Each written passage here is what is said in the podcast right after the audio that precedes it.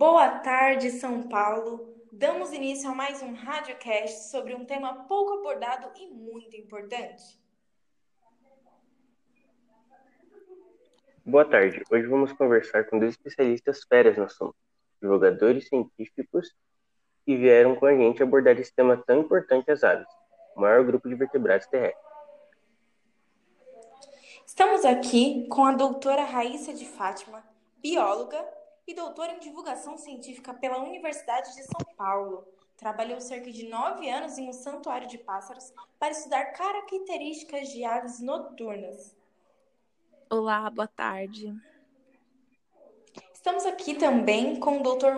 Rodrigo Mauro, biólogo pela Universidade de São Paulo, físico pela Universidade Estadual Paulista e divulgador científico pela Universidade de São Paulo, que trabalhou durante 10 anos no Observatório de Aves do Instituto Butantan. Boa tarde, é um prazer estar aqui no Radiocast com vocês hoje. Bom, doutores, nós fizemos uma pesquisa quando anunciamos a vinda de vocês. Muitos se mostraram leigos quanto às aves, então trouxemos perguntas dos internautas que nos acompanham via Twitter para explicar melhor e tirar dúvidas equivocadas. Uma das dúvidas mais recorrentes é de onde vieram ou como surgiram as aves. Bom, as árvores são descendentes de um grupo de dinossauros, chamados de terópodes, que apresentavam penas, o que diz os estudos mais recentes. Pode confundir muito a cabeça imaginar répteis primos de aves, mas como as galinhas, mas esse é um exemplo clássico. Ah, então quer dizer que aqueles répteis gigantes viraram aves? Não, não todos. Somente esse grupo em específico, já que eles eram menores e possuíam penas, como os avestruzes, que são aves que apresentam algumas características primitivas. Algumas aves, então, ainda têm características primitivas? Exatamente, vai de acordo com a adaptação de cada espécie dentro desse grande grupo que nós chamamos de aves. Certo. Outra pergunta muito recorrente no Twitter foi sobre a diversidade desses pássaros. Existem tantas espécies? Sim, existem muitas espécies. São cerca de 9 mil espécies, mais ou menos.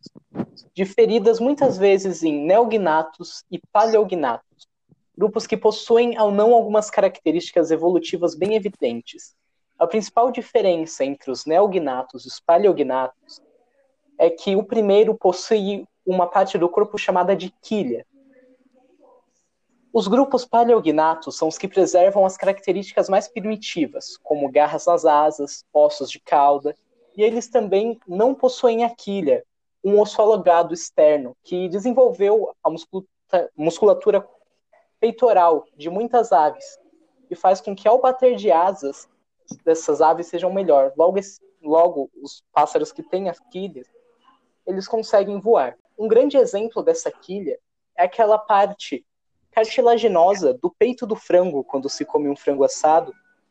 E vocês podem perceber também que o peito do frango é a parte com mais carne de, de todo o animal, porque o peito das aves normalmente eles são muito fortes. Eles são muito fortes para que elas consigam ter esse movimento de bater as asas melhor. Agora, os paleognatos, que são esses que não possuem quilha, normalmente eles não conseguem voar, todos do grupo não conseguem voar, e por isso eles são classificados como não voadores, e muitas vezes eles têm asas atrofiadas ou até inexistentes. Alguns, algumas pessoas, alguns integrantes desses paleognatos são o avestruz e a ema. Já os neognatos são um grupo que possui características evolutivas bem aparentes, como a perda de várias estruturas, também ossos, ossos pneumáticos, ou seja, ocos, que armazenam ar quente e melhoram a dinâmica, pois os mantém mais leves. E também a perda de, a perda de ossos e algumas estruturas, como até mesmo a bexiga, pois estes seriam pesos desnecessários, que atrapalhariam no voo. O surgimento de outras estruturas também, como a quilha, até mesmo em pombos, a fusão de alguns ossos, os sacos aéreos no pulmão, que facilitam a respiração deles e permitem que eles consigam mais energia pela respiração do que a maior parte da, do que a, par, a maior parte dos outros animais que não são aves, e também uma redução no abdômen. Essas estruturas auxiliam no voo que é responsável pela maior parte das características do modo de vida desses animais. Certo, certo. Então, surgiram duas dúvidas durante sua explicação, doutor. Os pássaros voam porque são leves? E como eles fazem é, no processo de excreção quase sem abdômen, sem bexiga? Como funciona? Bem, o voo é a principal característica evolutiva desse grupo. Impôs uma estrutura básica nas aves, moldando muitos aspectos de sua anatomia, toda sua morfologia e fisiologia. É adaptada ao voo e contribui para uma boa para uma boa aerodinâmica, dentre as quais podemos destacar desenvolvimento das penas, a presença dessa quilha, o desenvolvimento de ossos pneumáticos, a perda ou atrofia de ossos em, e, e órgãos, entre esses os dentes, a bexiga, o ovário direito, por exemplo e também o desenvolvimento de sacos aéreos e também a postura de ovos, pois manter o desenvolvimento dos filhotes dentro de si, como a maior parte dos mamíferos fazem, e acabar sendo mais peso para eles levarem durante o voo. Mas os pássaros não voam porque são leves. Eles são leves e isso os ajudou a se adaptar muito a voar. Há também uma relação quanto à dinâmica do corpo, como as penas que podem e podem lhe dar precisão no voo, quanto ao abdômen, e o processo de digestão deles é bem diferente do nosso. Eles têm apenas um canal, o reto, que serve para reprodução e excreção. Exatamente. Pode soar horrível para alguns, mas como o Rodrigo disse, somente um canal. O sistema gestório deles ocorre em três fases. A primeiro compartimento, seguido uma bolsa que ainda faz parte do esôfago e amolece o alimento. Um primeiro estômago, que é parecido com o nosso, com enzima e ácido, que vai ajudar na digestão. Um segundo estômago, mecânico, que, por sua vez, faz praticamente o mesmo processo de digestão. O último. Aves, as aves possuem um intestino grosso, muito menor em relação ao peito e o reto, o que, ao ser contraído, excreta as fezes ou a urina por ser se tratar de um ácido úrico que necessita menos de água, também faz com que esse ser não precise de enormes fontes hídricas. O voo ainda é responsável pela maioria das características do modo de vida das aves, influenciando na sua distribuição, reprodução e alimentação, por exemplo. Uma dessas características mais peculiares é a migração, que é definida como um movimento sazonal de determinada população ou espécie entre uma área de alimentação e uma área de reprodução periodicamente. As aves migratórias costumam apresentar um grande acúmulo de gordura em determinadas regiões do corpo, que serve de reserva energética para longos voos e possui um preciso senso de orientação. Certo. Então, é correto dizer que são mais adaptados? Não, pois seria ignorar a existência dos outros seres vivos por aí.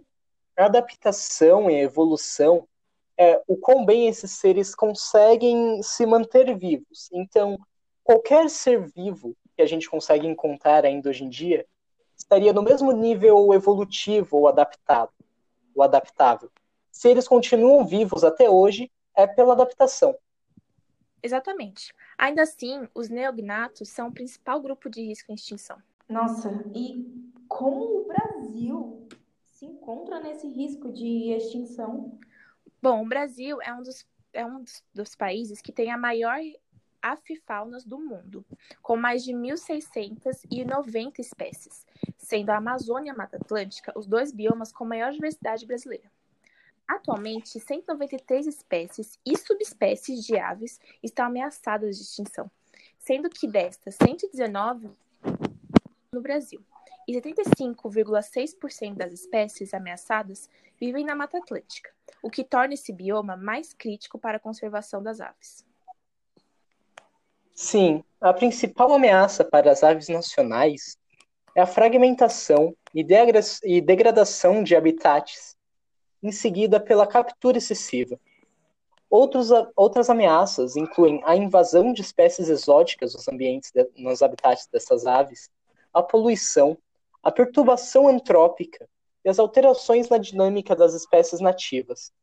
Outros grandes problemas são os cuidados em cativeiro e a liberação de um grande número de aves confiscadas pelas autoridades em locais impróprios, fora da sua distribuição geográfica natural.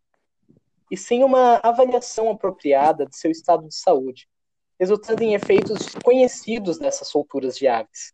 Bom, esse foi o Radiocast de hoje. Muito obrigada, doutor Rodrigo e doutora Raíssa, pela presença de vocês.